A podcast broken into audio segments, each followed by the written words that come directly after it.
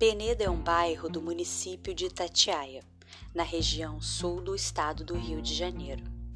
Esse lugarejo se situa no pé da serra, cercado por Mata Atlântica, muitas cachoeiras e muitas, muitas pousadas, hotéis, um forte comércio, rede de restaurantes, artistas, artesanato e essa sua inevitável vocação para o turismo.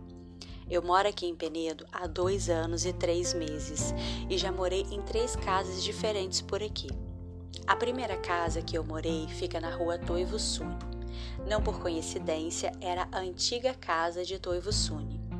O Suni morou com a segunda esposa, Dona Helga, e sua filha Mari Tiracema nessa casa. Hoje em dia, a casa foi dividida em várias casinhas e pertence ao Breno Suni, neto da Helga e do Toivo. A primeira casa do Suni, que foi também a primeira construção dos finlandeses em Penedo, era onde é hoje a pousada Vivendas Penedo me parece que a recepção da pousada ainda preserva um pouco do que foi a primeira construção da colônia. O Toivo Suni, além de agricultor, era pintor e foi um dos fundadores da colônia finlandesa que se estabeleceu aqui em Penedo, em 1929. Penedo é a primeira e a única colônia finlandesa do Brasil. Pois bem, eu descobri tudo isso enquanto eu morava naquela casa. Eu sempre me interessei por história, tanto que eu cheguei a cursar três períodos da faculdade de História em Volta Redonda, mas eu acabei me formando em artes visuais e teatro, uma paixão da minha vida.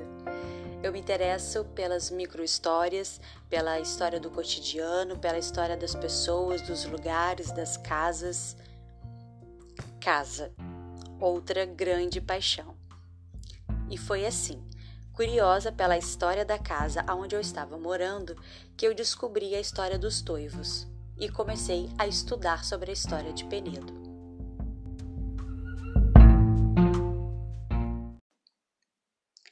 Eu acho que eu sei muito pouco ainda sobre a história de Penedo. Me falta descobrir muitas coisas. Uma delas é conhecer mais sobre a história das mulheres da colônia finlandesa ou a história das mulheres de Penedo. Por isso, eu resolvi fazer esse podcast, para poder me aprofundar mais na história desse lugar e na história das mulheres que construíram essa comunidade e continuam.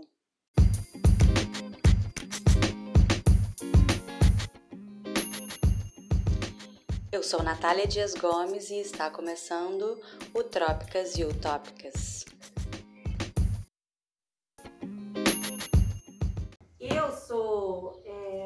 Eu sou atriz e sou professora também de artes. E eu ia até comentar, o Rodrigo já até me, me confirmou, né?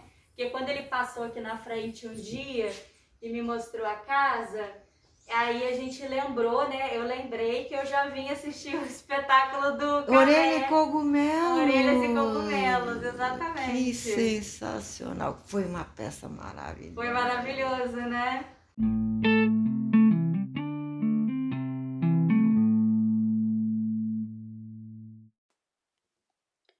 Eu não conhecia a Anne, mas eu já tinha estado na casa dela há alguns anos atrás para assistir esse espetáculo que mencionamos.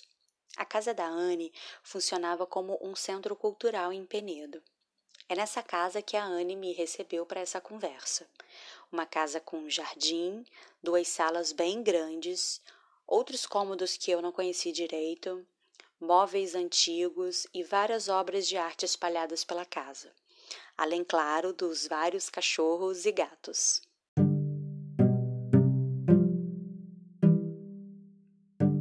Aqui era, eu, eu fiz um centro cultural Penedo, porque eu tinha um acervo da Dona Helga, do seu Sony, que eram os finlandeses assim, que eram top da época.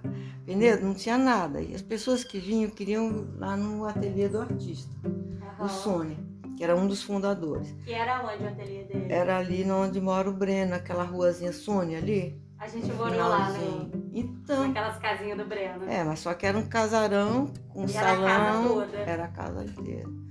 E a gente desde pequena eu frequentava, meus pais eram super amigos, eles pintavam juntos, enfim. Então, as pessoas iam para lá para conhecer o artista e tal. E ninguém hoje em dia fala mais neles. Aí a senhora resolveu abrir então o centro cultural por conta disso. É, porque tinha coisa da minha mãe, meu pai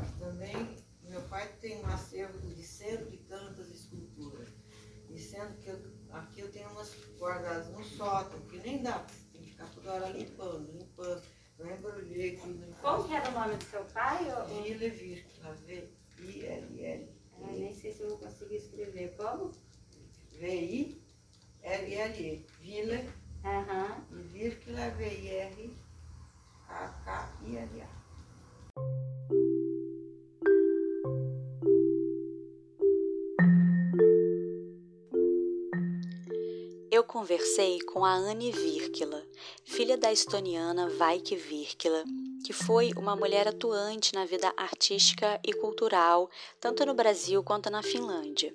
A mãe da Anne veio morar no Brasil fugida da guerra na Europa e prestou um trabalho significativo de acolhida para muitos imigrantes recém-chegados ao Brasil. E o pai da Anne é esse que nós estávamos falando antes, o Ville Virkila, que foi um escultor finlandês que morou muitos anos aqui no Brasil. Os pais da Anne não vieram para cá nessa onda de fundar a colônia finlandesa, não. Na verdade, a família morava em São Paulo. A Anne conheceu Penedo com um ano de idade, em 1951. Penedo era lugar de férias, passeios e afeto para a família construíram uma casa em 65, um terreno comprado do então amigo Toivo Suni. Mas foi só no ano de 1980 que a Anne veio morar de vez em Penedo. E em 85 ela construiu essa casa aonde fizemos o nosso bate-papo. Nessa época ela tinha se separado do primeiro marido e tinha dois filhos, a Aime e o Enzo. A terceira filha, Mariane, é fruto do segundo casamento já aqui em Penedo. Antes do Centro Cultural, a Anne chegou a abrir um bar em 79 com mais duas amigas, o famoso Bar Lírio, um dos poucos bares de Penedo na época, que fecharia suas portas no ano seguinte. A Anne também atuou como arte educadora e foi estudante de museologia. E várias outras coisas surgiram na vida da Anne, tantas que não caberia neste podcast. Ela está com 70 anos. São muitos anos de intensas atividades, muitos projetos e colaborações, amores e amizades na comunidade penedense.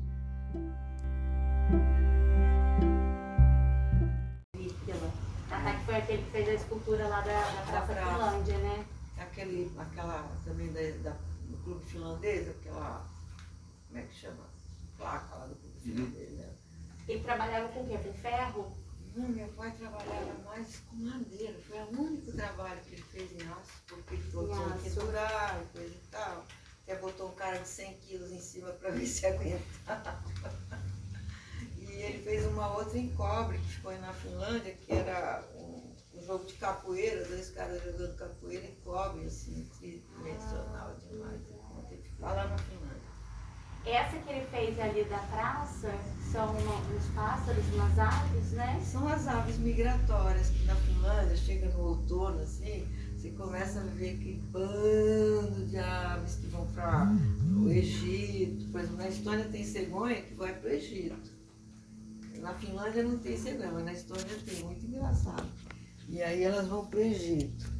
E então ele representou essa turma que debandou para cá, para os trópicos, né? Uhum. Com o pessoal queria botar alguém inchado. Ah, isso já tem um monte de gente trabalhando com inchado. Então vamos fazer isso. E aí fez para comemoração dos 80 anos. E você está gostando do assunto? Tá, você gostando da conversa?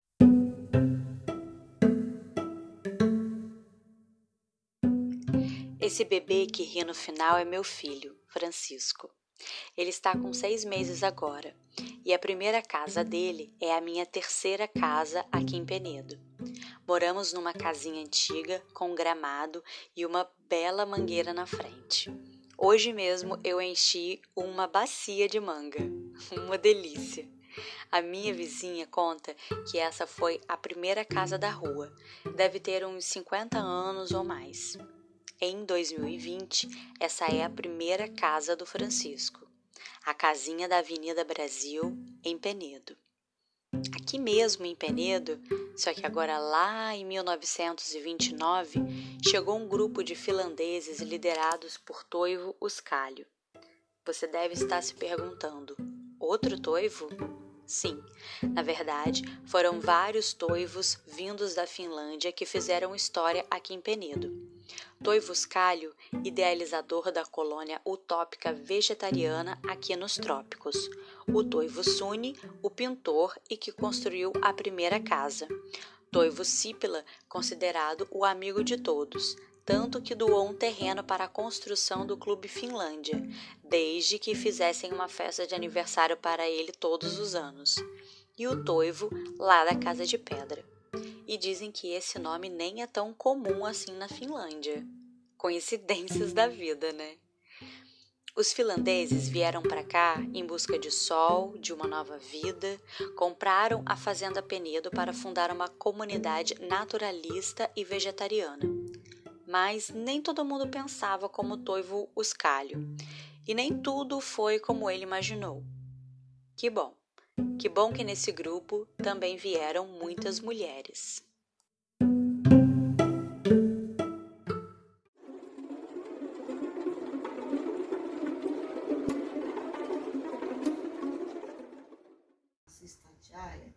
mexe com muito poder de mulher. Aonde? O quê? Racista Chai. Ah, sim. Alta montanha. Por isso que eu briguei. Virou coisa da minha vida. Essa, essa briga ambiental ah. aqui para proteger essa floresta. E lá é, é, teve vulcão na era quartiária das contas. É vulcão, mas tem quartzo, então cavernas de cristal de quartzo lá dentro. E isso mexe com a energia, tanto que óbvio esses discos voadores toda hora aparecem, porque é uma energia incrível. E as mulheres aqui é que faz, faziam tudo, quem abria a pousada, quem levava as coisas, quem buscava, quem comprava. Os caras ficavam fazendo assim a, or, a, a estrada, ficavam botando pedra. Decorando, entendeu? A dona Elita que falava eu só preciso de obra que eu tenho que pôr um palhaço no carro como se fosse meu homem, porque. a Lisa? Aquela show da Anelita. Ah. Ela falou, eu vou comprar um espantalho e vou botar na minha casa dizer que é meu marido, entendeu? Porque todo mundo quer saber por que eu tenho que ter marido. Eu não sei que, eu preciso de marido para quê? Vai ficar enxugando a toalha dele, vai ficar lavando as cuecas dele, não sei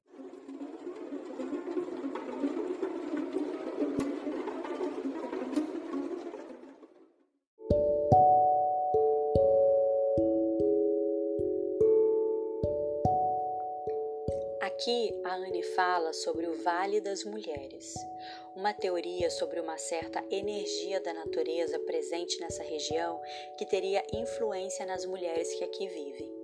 Energia ou não, o fato é que as mulheres foram muito importantes na construção dessa colônia e no desenvolvimento dessa comunidade até os dias atuais.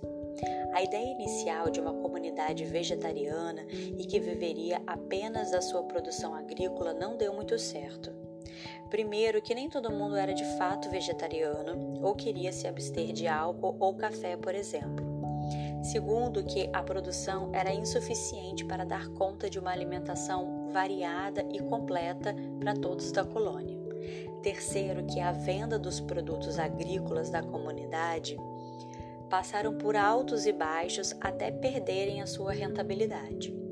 Os finlandeses precisavam encontrar uma outra fonte econômica e outra maneira de viver e de se organizar aqui nos trópicos. Foi assim que algumas das atividades é, já desempenhadas pelas mulheres na comunidade começaram a ganhar força. Atividades como a hospedagem, o artesanato, a produção artística e a gastronomia são alguns exemplos de atividades que transformariam a pequena colônia agrícola num lugar com forte potencial turístico.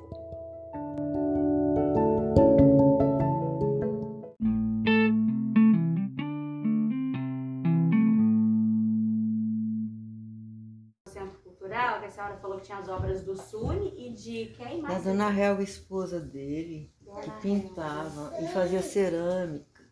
E, me- e meus Dona pais. Helga é a segunda esposa dele? É, a primeira esposa, Laura Que é foi a embora para a Finlândia. Isso. E tinha uma filha e tinha uma neta, é, que é a Helena Hilden. A Helena nasceu aqui. Sim. Mas a mãe dela era a filha do Suni. E então, onde é que a gente estava agora? É muita história, né? É, muita história.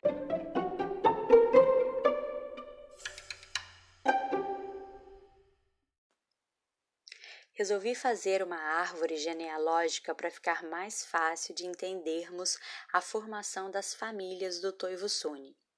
Do casamento entre o Suni e a Laura nasceram os filhos Eva, mais tarde Eva Hilden, criadora do museu em Penedo, e o seu irmão Pavo, que foi morto na guerra. Eva teve dois filhos, Helena e Walter. Agora, do casamento entre o Suni e a Helga, nasceu a Marit Iracema. O filho da Marit se chama Breno Suni, que é o dono das casinhas que eu morei quando eu cheguei aqui. Engraçado, porque eu, como meus pais se davam com todo mundo, quando eles chegavam aqui, aí todo mundo convidava para visita. A gente ia visitar. E nessas eu ficava ouvindo as histórias, né? Que criança está brincando, mas está ouvindo tudo. Aham. Ô, ô, Anne, e a Helga, a segunda esposa do Toivo, ela era finlandesa também? Ela era finlandesa. Ela veio no início também com todo mundo ou ela veio depois? Ela veio no início casada com um cara que era engenheiro elétrico. Mas o que, que um engenheiro elétrico ia fazer em lugar que não tinha luz?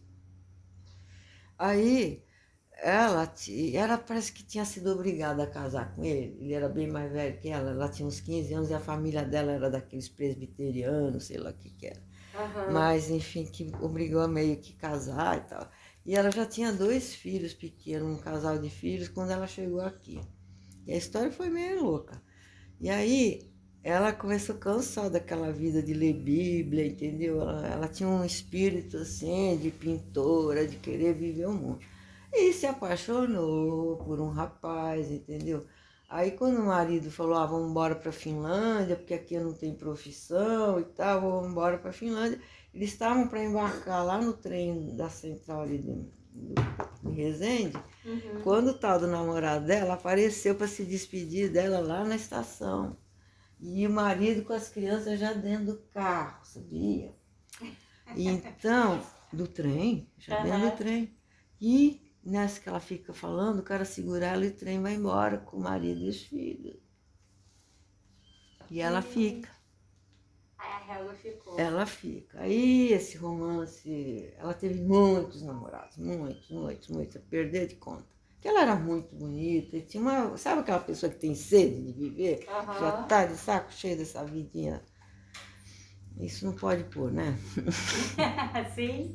Aí ela vem mais tarde conhecer o Sony, eles se apaixonam assim, torridamente. Aí a Laura já tinha ido embora. E acho que nesse. A Laura já. Por conta disso, dessa vida dele, assim, acho que a Laura falou, ó, pra mim chega. E a Laura tinha muita. colocou. Eles acabaram tendo um, um processo de separação, porque nessa que ela voa e voltava da Finlândia, para eles foi para Laura e para a, a Eva Sun, a Eva Hilton, que escreveu um dos livros da minha saga, não sei o quê, foi um lado muito triste. Para ela foi muito triste, porque ela estava no Helsinki, que ela estava adolescente, estudando, e a família vem, larga tudo, ela conta o dia que o leilão da casa, tudo se desfazendo, e vem parar no Brasil numa roça. Entendeu? Uma menina adolescente que estava na escola, que tinha seus amigos, vem parar aqui com um monte de gente que nada a ver Isso é Eva. a Eva. E para ela ficou uma coisa muito triste. Aí a mãe vai e volta. E nessa que volta, estoura a guerra e o irmão dela é convocado para a guerra. E o Suni ficou muito magoado com a mulher por causa disso, que o filho morreu na guerra. Se tivesse ficado no Brasil, não teria morrido. Então, essas coisas que fica mágoa de casal, que não tem mais jeito, né? Fica para sempre. E ele bebia muito por conta dele. Eu não sei se era por causa disso também, mas ele era um alcoólatra. Então a Helga é a avó do Breno. Isso. Como chamava a mãe do Breno? Marit.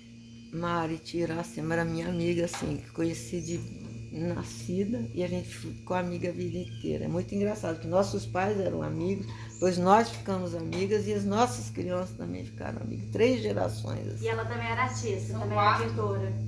Ela fazia lindos trabalhos. A Marit virou assim a primeira que fez um artesanato em Penedo, vendendo camiseta. Ela fazia telas de silk maravilhosas, que ainda tem, acho que lá na casa do Breno alguma. E ela foi a primeira que abriu uma lojinha vendendo camiseta. Aí os outros começaram a copiar e tal. Mas elas tinham um artesanato muito lindo, que a mãe dela fazia uns, umas roupas com, eh, impressa com as plantas locais. Uhum. Gente, vinha gente de longe comprar as roupas. Que ela Era fazia... uma família então de artistas, né? Era o Sul, é. a Helga, a filha, então, Isso. e tinha outros irmãos? Não, a. É, Além da mãe do Breno? Ela teve esses dois filhos que ficaram na Finlândia. Ah, nunca sim. mais. Acho que eles tiveram uma vez aqui para visitar e nunca mais. E a Marit não tinha contato com eles, não. Ela também não tinha contato com a irmã aqui, muito também não. Acho que no dia do casamento com dela. Helena. Com a Eva e a Helena. Isso, ah tá, porque a Helena é. É. é. A Helena seria sobrinha da, da Marit. Então, ficaram assim, umas relações assim, que no dia do casamento da Marit eu vi que a Eva veio e trouxe um quadro do Sony de presente para ela. Achei até legal. Falei, opa, resolveu uma coisa, né? Então, e dizem que lá na casa do, do Breno, é porque eu nunca fui lá em cima, né? A gente morou naquelas casinhas ali de baixo. A Helga construiu sozinha só. lá em cima. Ela sozinha, você não Isso. acredita. E aí o Breno tava morando lá em cima, nessa casa então. Você já viu aquela casa lá em cima? O ela construiu com as próprias mãos, você não acredita. Ela tinha um fusquinha, ela subia, ela arrumou a estradinha. Quem é Dona Helga? É. Uau. E aquela muralha de é pedra foi ela que fez, gente. Eu ficava assim, ah. E é uma casa muito, muito bonita, né? O, o pessoal chama de castelo, né? Ela fez um forno de cerâmicas, tudo sozinha. Ela fazia coisas lindas de cerâmica. Nossa. Ela bordava, ela pintava, ela era super dotada. Uhum. E tinha um senso de humor maravilhoso, porque ela sabia chegar e botar alguém no lugar com uma piadinha engraçadinha, sabe? Quando alguém passava dos limites, ela chegava e dava um assim, e com uma classe, assim. Com... Eu sempre fiquei, eu falei, eu queria ser assim, que nem ela. Ela manda na lata e ainda dá uma risadinha que a pessoa concorda com ela.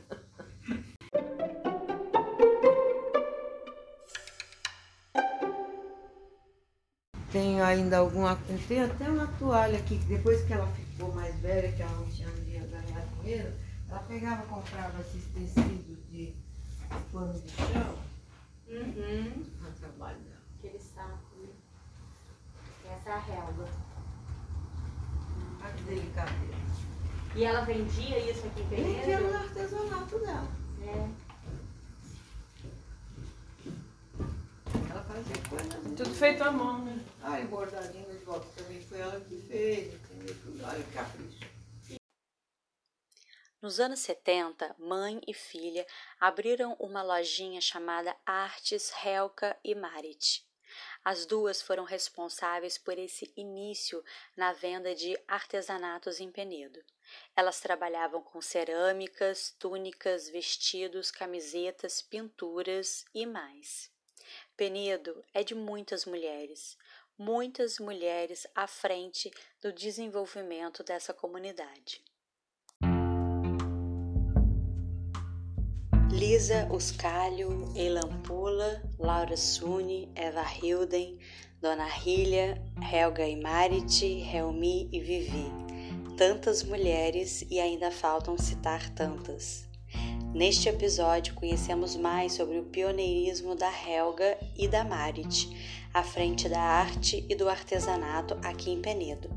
A primeira lojinha de Penedo. Imagine!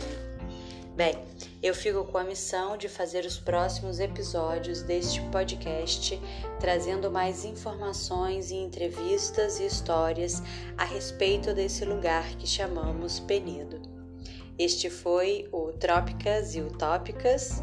Um forte abraço e até o próximo. Os artistas são sempre as pessoas interessantes em qualquer cidade do mundo. Qualquer lugar do mundo que você for, se você se envolver com os artistas, você está no ponto certo. Porque não são cabeça fechada, sabem das coisas que estão acontecendo, são os radares da comunidade. Uhum. Então eu acho que quem é criado no meio artístico, no meio de cultura, cara, ninguém, você não tem prisão que te aprisiona. Entendeu? Porque o teu saber ninguém pode controlar.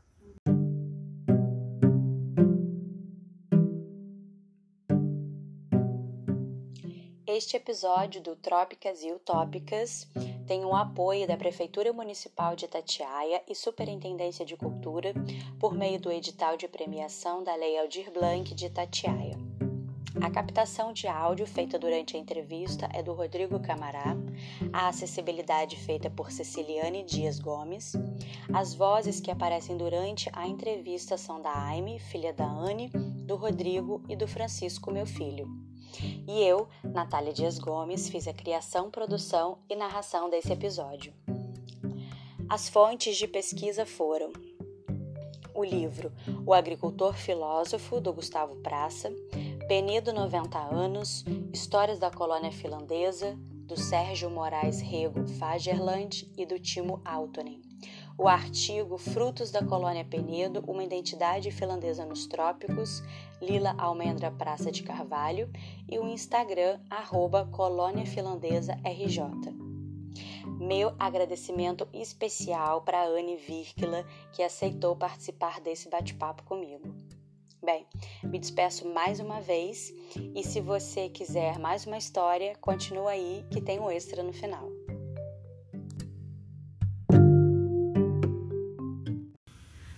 Em 80, quando eu me separo, eu venho aqui abrir um bar. Aqui em Peneira? É, com a minha amiga, vamos abrir um bar. Quem? Que amiga? Eu e a irmã de criação da Marie Luiz, uma negra, assim, muito incrível, que foi adotada pela família dela e virou minha amigona, assim, então todas as férias a gente era dona de Peneira, entendeu? Qual o nome dela? Denilza.